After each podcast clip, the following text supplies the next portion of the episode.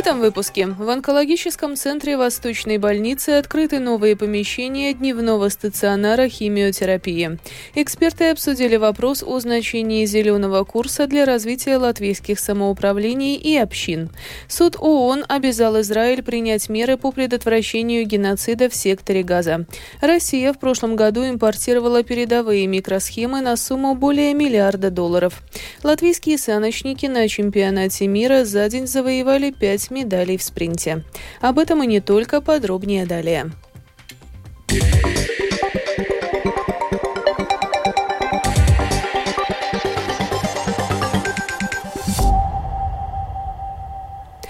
Латвийском онкологическом центре Рижской Восточной больницы сегодня открыли новые помещения дневного стационара химиотерапии. Каждый пациент здесь может отгородиться от другого шторкой. Есть места и для сопровождающих родственников. За состоянием пациентов 8 медсестер следят по мониторам.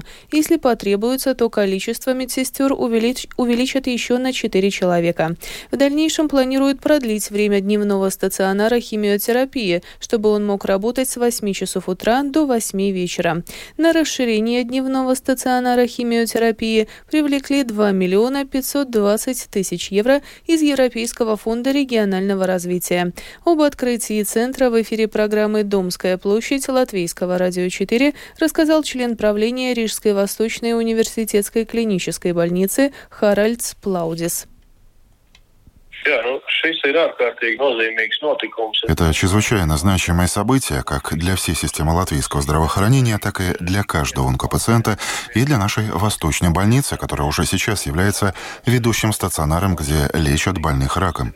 То, что мы получаем в этом дневном центре химиотерапии, это возможность оказывать лечение в условиях, которые максимально приближены к домашним, когда людей не нужно надолго помещать палаты, а помощь оказывается именно здесь, в дневном стационаре. До реконструкции у нас тут было 44 кресла, и каждый день около 80 человек получали необходимую терапию. После реконструкции количество таких кресел увеличится до 69, а в течение дня лечение получат уже более сотни пациентов. Если говорить о самой химиотерапии, нужно отметить ряд новых инновационных лекарств. Но это идет рука об руку с компенсацией, поскольку все новые терапии очень дорогостоящие. И тем не менее, все то, что уже сейчас сейчас доступно здесь, в Латвии, доступно и компенсируемо для пациентов. Евросоюз при помощи зеленого курса планирует достичь климатической нейтральности к 2050 году. Важно, чтобы зеленый курс был приоритетом также в латвийских регионах и чтобы самоуправление сотрудничали в этом вопросе с бизнесом и местными общественными организациями, говорят политики. Сегодня был организован специальный форум, во время которого эксперты обсудили вопрос о значении зеленого курса для развития латвийских самоуправлений и общин, о чем говорили на мероприятии мероприятии, расскажет Михаил Никулкин. Несмотря на заявленные благие цели зеленого курса, снижение эмиссий, отказ от использования фасильных ресурсов, повышение энергоэффективности зданий и прочее, у зеленого курса достаточно критиков. Например, люди беспокоятся, что его реализация приведет к новым расходам и в итоге сделает их жизнь еще дороже.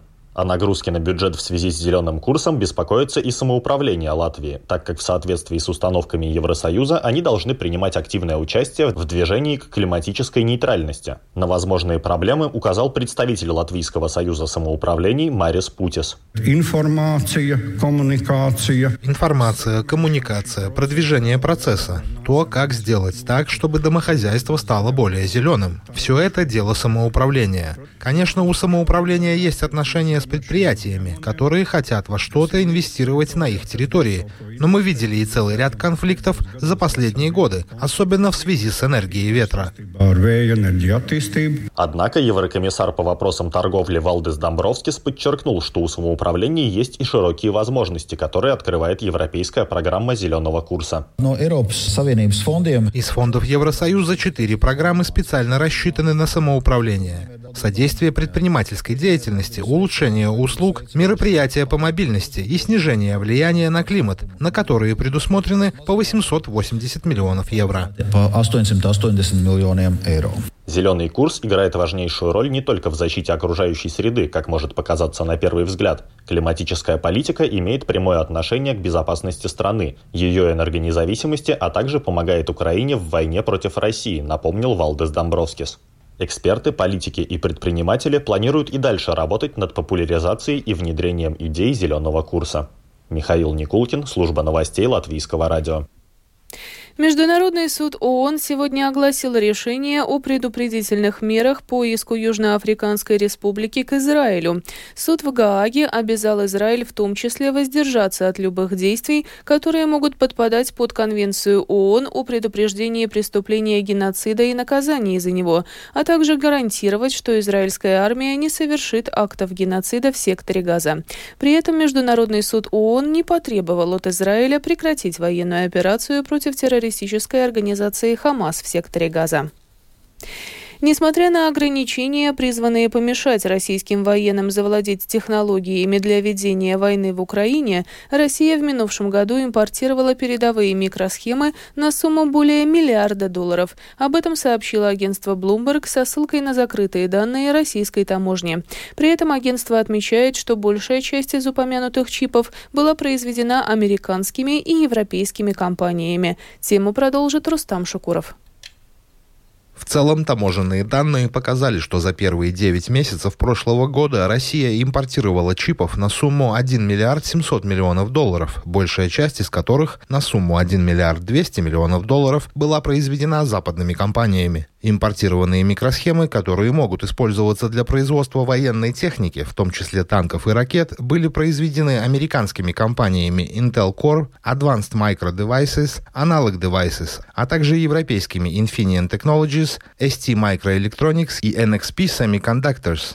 В таможенных документах при этом не указано, какие компании ввозили чипы в Россию и когда была произведена продукция. Вместе с тем, компании, которые перечисляют Bloomberg, заверили, что они соблюдают санкции и прекратили деятельность в России после вторжения российских войск в Украину в феврале 2022 года. Они также заявили, что расследуют схемы незаконных поставок чипов в Российскую Федерацию. Источник Bloomberg в марте прошлого года говорил, что Россия может закупать европейские микрочипы в обход санкций, а посредниками в торговых сделках выступают третьи страны, не присоединившиеся к санкциям, такие как Турция, Казахстан и Объединенные Арабские Эмираты. Объемы российского импорта практически вернулись к довоенным, несмотря на наложенные Евросоюзом и странами Большой Семерки санкции. Об использовании западных комплектующих, в частности в ракетах, ранее заявляли украинские власти. Представитель командования воздушных сил Юрий Игнат сообщил, что Россия весной прошлого года увеличила производство ракет, в том числе калибров и кинжалов, и что передовые технологии для производства ракет Россия получает из третьих стран,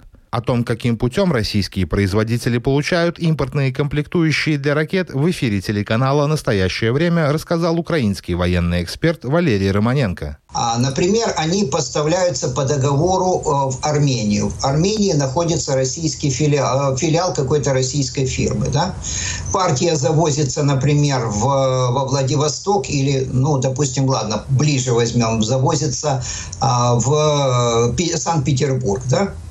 Там перегружается на поезд, якобы, чтобы доставить его в Армению, но в действительности идет на оборонное предприятие в России. А фирма в Армении ставит галочку, что, мол, мы все получили. Вот как-то таким образом, ну, аналогично с Казахстаном, аналогично с Грузией, э, аналогичные с Кипром, аналогичные с Турцией. В настоящее время США и страны ЕС пытаются заблокировать каналы поставок стратегических технологий в Россию. Рустам Шукуров, служба новостей Латвийского радио.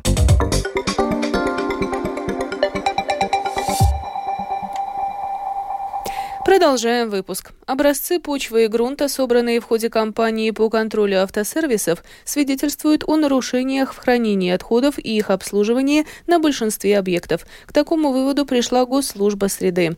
Было констатировано значительное загрязнение там, где велась работа с опасными отходами. Госслужба среды поручила привести территории в порядок, а также издала распоряжение о взыскании средств в размере 5000 евро. Государственная полиция вчера с помощью дрона поймала 20 нарушителей правил дорожного движения. В частности, на перекрестке улиц Слокас и Юрмаласгатвы в Риге стражи порядка выявили 13 агрессивных водителей. На чемпионате мира по санному спорту в немецком Альтенберге в спринтерских соревнованиях представители Латвии выиграли пять медалей различного достоинства – одну золотую, одну серебряную и три комплекта бронзовых наград. Так латвийская двойка Мартин Жбоц и Роберт Сплуме стали чемпионами в спринте. Между тем в спринте среди женских экипажей у Латвии две медали. Анда Упите и Зане Калуме завоевали серебро, а Марта Рубежнеце и Кития Богданова – бронзу. Еще две медали чемпионата чемпионата мира латвийские саночники выиграли в спринте в личных соревнованиях. В соревнованиях. По бронзе взяли Кристерс Апар Отс и Элина Ева Витола. Завтра в главном здании Латвийского национального художественного музея откроется выставка работ латышской художницы Бируты Делле под названием «Глезнот Катрудену». С организаторами выставки встретилась Галина Грейдена. Бирутаделла рисует маслом пейзажи, портреты и фигуративные композиции с элементами сюрреализма. В январе художнице исполнилось 80 лет. И это ее самая большая ретроспективная выставка за последние 30 лет. Я беседую с куратором выставки Вилнесом Вейшем. Говорить о сюрреализме очень непросто, если это касается советского времени, потому что у нас сюрреализма не было, но сюрреализм базируется на реализме. Бирут есть две направления. Она очень хорошо наблюдает и выражает нюансы, которые предлагает природа. И вместе с тем она дополняет это своим воображением, вспышками, фантазией. И она продолжает писать каждый день мотивы природы, которые вокруг нее. На выставке представлены работы из Латвийского национального художественного музея, Музея Союза художников Латвии, Центра искусств Зузеум и частных коллекций, говорит директор Музея декоративного искусства и дизайна Инесса Барановска. Талант художницы открывается на этой выставке во всем таком широком диапазоне. Бирута Делла художница со своим характером, уникальный ее почерк, этот э, момент сюрреализма. Но самое главное, не сюжет, но живопись. Ее живопись дышит, там много слоев, красок, она великолепный колорист. И вот сочетание холодных, теплых тонов, света, великолепная выставка. Бирта Делла в 60-х, 70-х годах была завсегдатаем кафе «Каза» в простонародье «Каза», что в Старой Риге. Там собиралась свобода мыслящая, неформальная молодежь и богема. Искусствовед Гинта Герхарде Упенеце считает, что это роднит Бирта Делла с новым поколением молодых. Есть поколение, которое хорошо ее знает, но есть новое поколение, которое не знает этого времени, не знает эту художницу. Я думаю, что вот главное то, что она как бы говорит сегодняшним языком в своем искусстве, как бы визионер в будущее. В советское время люди тоже, которые были художники, очень креативные, они были в своем мышлении свободны. Выставка Бирута Делла в Латвийском национальном музее продлится до 21 апреля. Галина Грейдена, служба новостей Латвийского радио.